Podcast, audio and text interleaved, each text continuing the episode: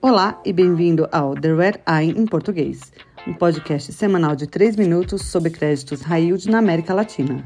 Eu sou a Maria Fernanda Blauser. Hoje é 29 de maio de 2023. Isso é o que você precisa saber para começar a sua semana.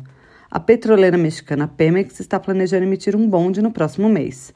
A empresa pode emitir entre 1 e 2 bilhões de dólares, mas o acesso ao mercado de bonde está ficando cada vez mais caro para a petroleira.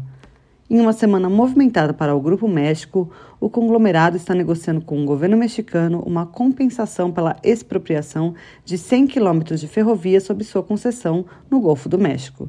Mas o presidente mexicano Andrés Manuel López Obrador já disse que não haverá compensação monetária. Enquanto isso, o conglomerado abandonou os planos de comprar o banco mexicano Banamex depois que o Citigroup desistiu de vendê-lo. No Brasil, a empresa petroquímica Unigel deve violar cláusulas restritivas ou covenants esse ano, depois de reportar um EBITDA pior do que o projetado no primeiro trimestre.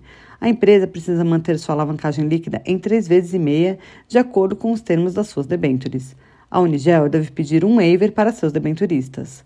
Na Colômbia, a petroleira estatal Ecopetrol assinou um acordo de quatro anos com seus maiores sindicatos de trabalhadores para aumentar os salários de seus funcionários baseados na inflação mais 1,5%.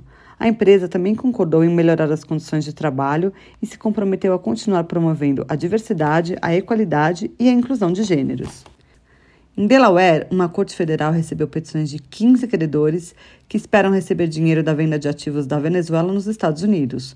Juntos, esses credores esperam receber 7,4 bilhões de dólares, o que representa menos de 5% do que a Venezuela deve.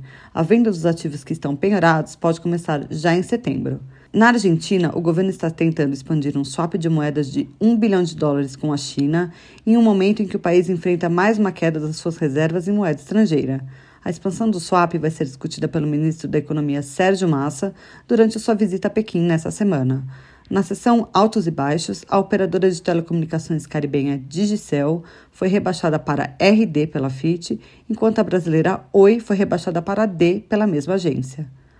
A S&P rebaixou a operadora de telecomunicações chilena VTR para CCC e elevou a classificação de risco da mexicana Grupo Ibeza para B- depois que a empresa completou uma troca de dívida classificada como distress. Obrigada por ouvir The Red Eye em português. Para mais conteúdos exclusivos, acesse nosso site www.re2dsintelligence.com. Até a próxima!